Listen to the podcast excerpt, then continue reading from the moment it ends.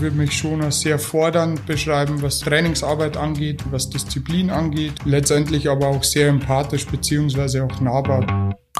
What's up? Wissen, was geht mit dem Podcast der ASAP-Gruppe.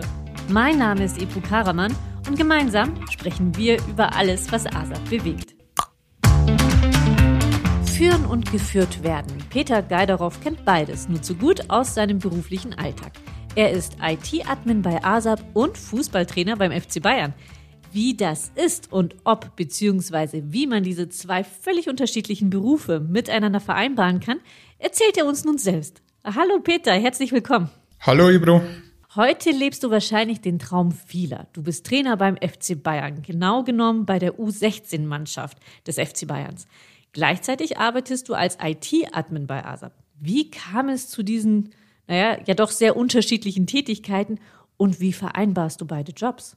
Ja, grundsätzlich muss man sagen, ähm, ist es auf den ersten Blick ungewohnt. Ähm, die Kombination ja, ähm, gilt daher, weil ich einfach einen beruflichen Werdegang eingeschlagen habe, so wie die ja, meisten ähm, Leute, dass man nach der Schule entweder eine Weiterbildung, ein Studium macht und eben dann im Berufsleben einsteigt. Und das war eben bei mir der Fall. Da war immer Priorität eins draufgesetzt und ähm, parallel bin ich immer meiner Leidenschaft nachgegangen. Thema Fußball, erst als Fußballspieler, anschließend dann eben als Fußballtrainer. Und ja, diese Leidenschaft hat mich dazu gebracht, dass ich eben ja jetzt hauptberuflich Fußballtrainer bin, aber aufgrund auch der Flexibilität und die Konstellation hier bei ASAP muss man schon sagen, dass eben die Möglichkeit bestand, in einem kleinen Rahmen nach wie vor ähm, hier als IT-Administrator zu bleiben und dafür bin ich auch sehr dankbar.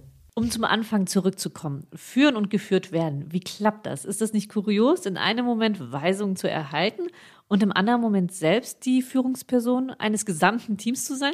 Ja, ehrlich gesagt ähm, ist es gar nicht so unterschiedlich, beziehungsweise kann man es gar nicht so festlegen auf äh, geführt werden und selber Anweisungen äh, mit ausführen beziehungsweise mitgeben. Äh, letztendlich ist es als IT-Administrator auch so, dass man einen gewissen Rahmen hat, dass man selbstständig an Projekte beziehungsweise auch Probleme ähm, die Lösung quasi erarbeitet und ähnlich ist es als Fußballtrainer im Jugendbereich auch. Man hat eine Vereinsphilosophie, an der man untergeordnet ist. Man hat natürlich auch Teamleiter und am Ende geht es auch um die Führungsart, wie man eine Mannschaft führt. Und ja, die Zeiten haben sich ein Stück geändert. Es ist nicht mehr so autoritär, wie man es vielleicht aus früheren Zeiten kennt, so dass da der Rahmen eigentlich ja vorgegeben ist, aber auch genug Kreativität beziehungsweise man den, den Spielern auch eine freie Entscheidung, freien Rahmen mitgeben kann. Weiter konkret zu deinem Hauptjob als Fußballtrainer.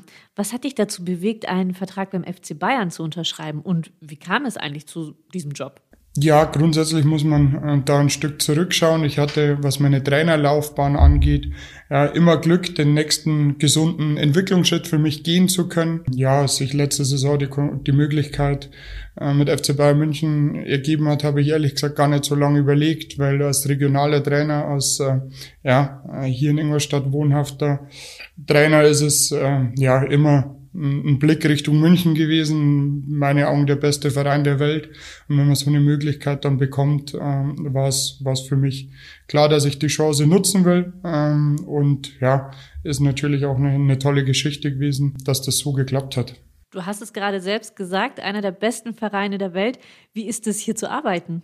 Ja, man muss schon sagen, dass es ähm, auf den ersten Blick ein Riesenkomplex ist. Der neue Campus wurde ja 2017 gebaut. Also die Rahmenbedingungen sind wirklich ein Traum. Für mich als Trainer ist es natürlich ein Traum, dort arbeiten zu dürfen.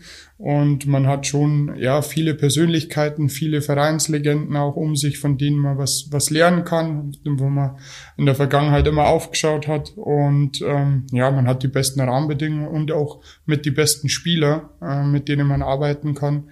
Und das muss man schon sagen, äh, ist eine außergewöhnliche Konstellation jetzt. Beschreib uns doch einmal konkret, wie ein ja, so ein alltäglicher Tag bei dir aussieht, damit wir uns das ein bisschen besser vorstellen können. Also vom Hemd in die Trainingsjacke oder vom äh, Meeting dann zum Abendessen mit den angehenden Fußballstars des FC Bayerns oder wie schaut so dein Tag aus?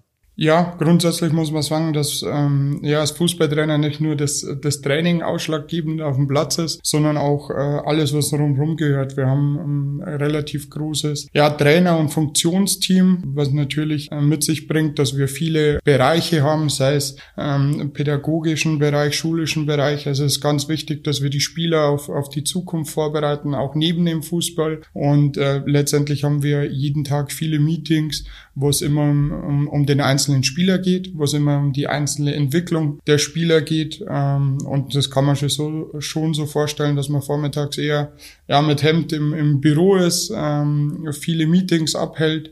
Und da ich als Cheftrainer ja die ganzen ja, Fäden mal halte, was die Abteilungen angeht, kommt letztendlich alles bei mir dann zusammen. Und ähm, ja, am Nachmittag geht's dann auf den Platz und dann äh, wird das, was geplant wird, was durchgedacht ist, letztendlich ja, am Trainingsplatz umgesetzt und im Nachgang auch nachbereitet, auch reflektiert, wie man da ähm, dann tatsächlich alles, alles durchgebracht hat. Du hast es auch ein bisschen jetzt schon beschrieben, individuelles Arbeiten. Wie würdest du aber auch deinen Coaching-Stil beschreiben? Hast du da auch ein Vorbild? Ich glaube, es ist immer ganz schwer, einen eigenen Coaching-Stil zu beschreiben. Ich würde mich schon als sehr fordernd ähm, beschreiben, was äh, Trainingsarbeit angeht, was ähm, die fußballerischen Inhalte angeht und den Rahmen, was Disziplin angeht, wie man sich in ein Teamgefüge einbringen soll. Letztendlich aber auch sehr empathisch beziehungsweise auch nahbar. Das liegt auch daran, dass ich selbst ja erst 30 Jahre bin und relativ junger Trainer bin und ja gar nicht so lang her ist, wie die Phasen durchgemacht habe, was die Jungs jetzt auch durchgehen müssen. Und deshalb ist, glaube ich, die Mischung extrem wichtig als Vorbild. Und da muss man auch sagen, ähm, arbeitet jetzt beim FC Bayern mit Julian Nagelsmann, war auch davor schon ein Stück weit mein Vorbild, weil es eben auch ähm, ein Trainertyp ist, der sehr jung, geradlinig einen guten Weg eingeschlagen hat, immer bodenständig demütig geblieben ist, ähm, aber in meinen Augen auch klar der beste Trainer, was den Inhalt angeht in Deutschland ist. Und äh, deshalb ist er definitiv schon immer ein Vorbild gewesen. Blicken wir zurück in deine Vergangenheit und deine Anfänge als Fußballtrainer. Was fasziniert dich an dem Beruf des Trainers besonders? Also wolltest du schon immer Trainer werden oder hattest du eher eine Profifußballerkarriere im Blick?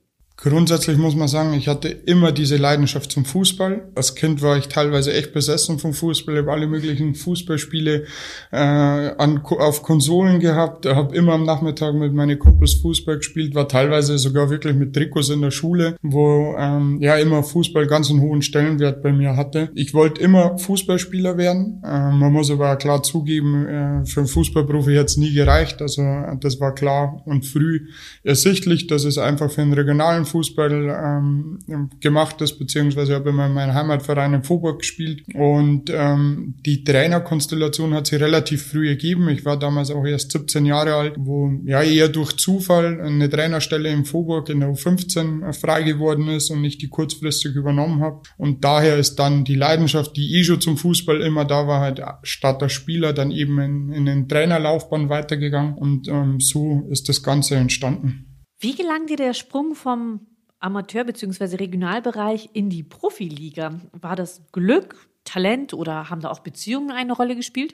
Ja, tatsächlich ist von allem etwas dabei. Also man muss natürlich eine gewisse Fachkompetenz haben, äh, um Inhalte vermitteln zu können, eine Mannschaft besser machen zu können, äh, auch mit, mit Menschen umgehen zu können. Braucht natürlich ein Stück Glück, dass, ähm, dass das gesehen wird, dass das auch angenommen wird, dass das auch in Erfolgen auch sich ummünzt. Oftmals ist es wirklich ein schmaler Grad, ob man mal ein Spiel gewinnt oder verliert, ohne dass man ein besonders besserer Trainer dadurch war, sondern einfach zum richtigen Zeitpunkt das Glück hatte. Und ähm, Thema Netzwerk ist immer ein wichtiges Thema, was, was angeht. Die Thematik ist halt, da hatte ich erstmal einen klaren Nachteil, weil ich eben nicht aus der Fußballbranche gekommen bin, selber kein, kein besonders großer Fußballer war. Und ähm, das war natürlich dann ja, ein Thema, wo es mit der Zeit gekommen ist, als man überhaupt dann in der Fußballbranche mal tätig war, ähm, so dass man immer ein gewisses Netzwerk äh, sich aufbauen muss und in Kontakt bleiben muss. Du hast es ja gerade erwähnt, ähm, viele Trainer waren zuvor selbst Fußballprofis. Ähm, nur ein paar Beispiele zu nennen, beim FC Bayern, Flick, Klose, Altintop. Und ähm, dieser Weg vom Fußballstar in den Trainerstand ist, also hört man oft, ist gängig. und wird oft als der einfachste Weg zum Fußballtrainer bezeichnet. Wie siehst du das im Vergleich zu deinem Weg? Ja, grundsätzlich ist es richtig. Mm, die, die einfachste Begründung ist, wenn man Fußballprofi war, hat man einen gewissen Erfahrungsschatz, den man einfach als, als Nicht-Profi nicht bieten kann. Man hat nicht äh, das Gefühl, wie es ist, in einem Stadion vor 50.000 äh, Leute zu spielen und die Erfahrung auch, wie es ist, jeden Tag hauptberuflich trainiert zu haben. Deshalb ist es logischerweise, ähm, macht es Sinn, dass, dass solche Persönlichkeiten mit ihrem Netzwerk, weil sie eben im Fußball waren, äh, da relativ gut oder relativ schnell zu einer, zu einer Anschlusstrainerstelle kommen. Ähm, ich sage mal, der Anfang ist leichter als Ex-Profi, einen gewissen Erfahrungsschatz hat man auch. Letztendlich geht es aber dann irgendwann um die Qualität, um die Fachkompetenz und wie man mit, mit Menschen umgehen kann. Und ähm, das ist dann ja, natürlich auch ähm, eine Qualitätsfrage, wie weit es halt eben gehen kann. Wie gesagt, mein Weg war komplett anders vom normalen Berufsleben, äh, parallel Fußballtrainer nebenberuflich am Abend gemacht zu haben. Ähm, aber auch das hat gewisse Vorteile, weil man im normalen Arbeitsleben gewisse Strukturen einfach äh, beibehalten muss, die man dann auch eins zu eins in einem Fußballleben oder Fußballtrainer mit übernehmen kann was Planung und so weiter angeht, so dass ich sage, okay, anfangs hat man als Ex-Profi definitiv einen Vorteil, aber auch da wird man auf Dauer immer eine, eine, eine Arbeit, eine gute Arbeit abliefern müssen. Gute Arbeit müssen auch die Fußballspieler abliefern. Oft wird kritisiert, dass es nur noch wenige Spieler gibt, die es aus dem Amateurbereich in die Profiliga schaffen. Stimmst du dem zu? Ja, also man muss einfach sehen, wie viele Leute Fußball spielen. Äh, ich meine, äh, ja, jede kleine Örtlichkeit hat einen Fußballverein. Und am Ende des Tages gibt es in Deutschland 56 Profivereine. Und dann kann man sich ausrechnen, ich glaube 1,8 Millionen Fußballspieler gibt's oder Fußballspielerinnen und Fußballspieler gibt's in, äh, allein in Deutschland. Und ähm, ja, dann ist einfach die, der Prozent Anteil, der oben tatsächlich im Profibereich, im bezahlten Fußball ankommt, sehr gering. Das liegt einfach daran, weil Fußball sehr beliebt ist, viele äh, das spielen und im, im, Profibereich auch ja, Transfers aus dem Ausland auch dazukommen. Das heißt, der Pool an Spieler äh, wird riesig und die Plätze dafür sind einfach sehr gering und äh, deshalb kann ich das Argument nachvollziehen äh, und stimmt auch natürlich in einer gewissen Weise.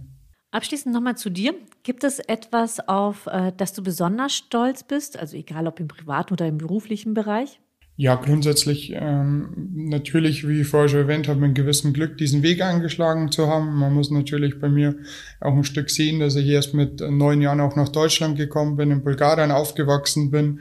Und wenn man das einer ja, mal vor paar Jahren gesagt hat, dass dieser Weg überhaupt möglich ist, hätte ich es nicht geglaubt. Und da ist man natürlich in gewisser Weise ja, auch stolz drauf. Ähm, hatte waren aber natürlich immer gute Rahmenbedingungen, auch gutes Elternhaus, die mich da ständig unterstützt haben. Und ähm, ja, mit 30 Jahren jetzt als nennt mal No-Name-Trainer diesen Weg gemacht zu haben, ist man natürlich ein Stück stolz drauf. Aber äh, soll ja noch weitergehen. Ja, das hoffen wir. Und zwar, äh, welche Ziele verfolgst du noch? Wenn wir jetzt in die Zukunft blicken, gibt es etwas, was du noch erreichen möchtest? Ja, ich glaube, mittelfristig äh, wird es dann letztendlich um, um, um die letzte Fußballlizenz gehen. Es ist ja so, dass beim DFB jetzt auch eine, eine Umstrukturierung stattgefunden hat und auch äh, letztendlich äh, zwei neue Lizenzen dazugekommen sind. Ich äh, habe seit Jahren die A-Lizenz. Jetzt geht es aber darum, um den sogenannten Fußballlehrerlehrgang oder die Pro-Lizenz zu machen. Das wäre quasi der letzte Step, ähm, der noch fehlt. Und äh, das ist jetzt sowas, was ich mir mittelfristig natürlich vorgenommen habe.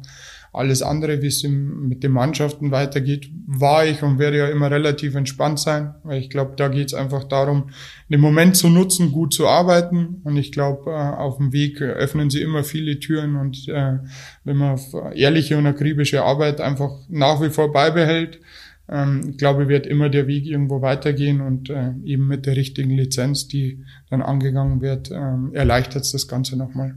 Ich wünsche dir viel Erfolg dabei und bin mir sicher, dass du deine Ziele verwirklichen kannst. Vielen Dank, Peter, dass du uns einen Blick hinter die Kulissen als Trainer beim FC Bayern gegeben hast. Ja, war cool. Auch von meiner Seite vielen lieben Dank. Ich hoffe, euch da draußen hat das Interview mit Peter Geiderow mindestens genauso gut gefallen wie mir. Wenn ja, dann abonniert unseren Podcast. Ganz besonders freuen wir uns natürlich auch über eure Weiterempfehlung. Bis zum nächsten Mal. Macht's gut.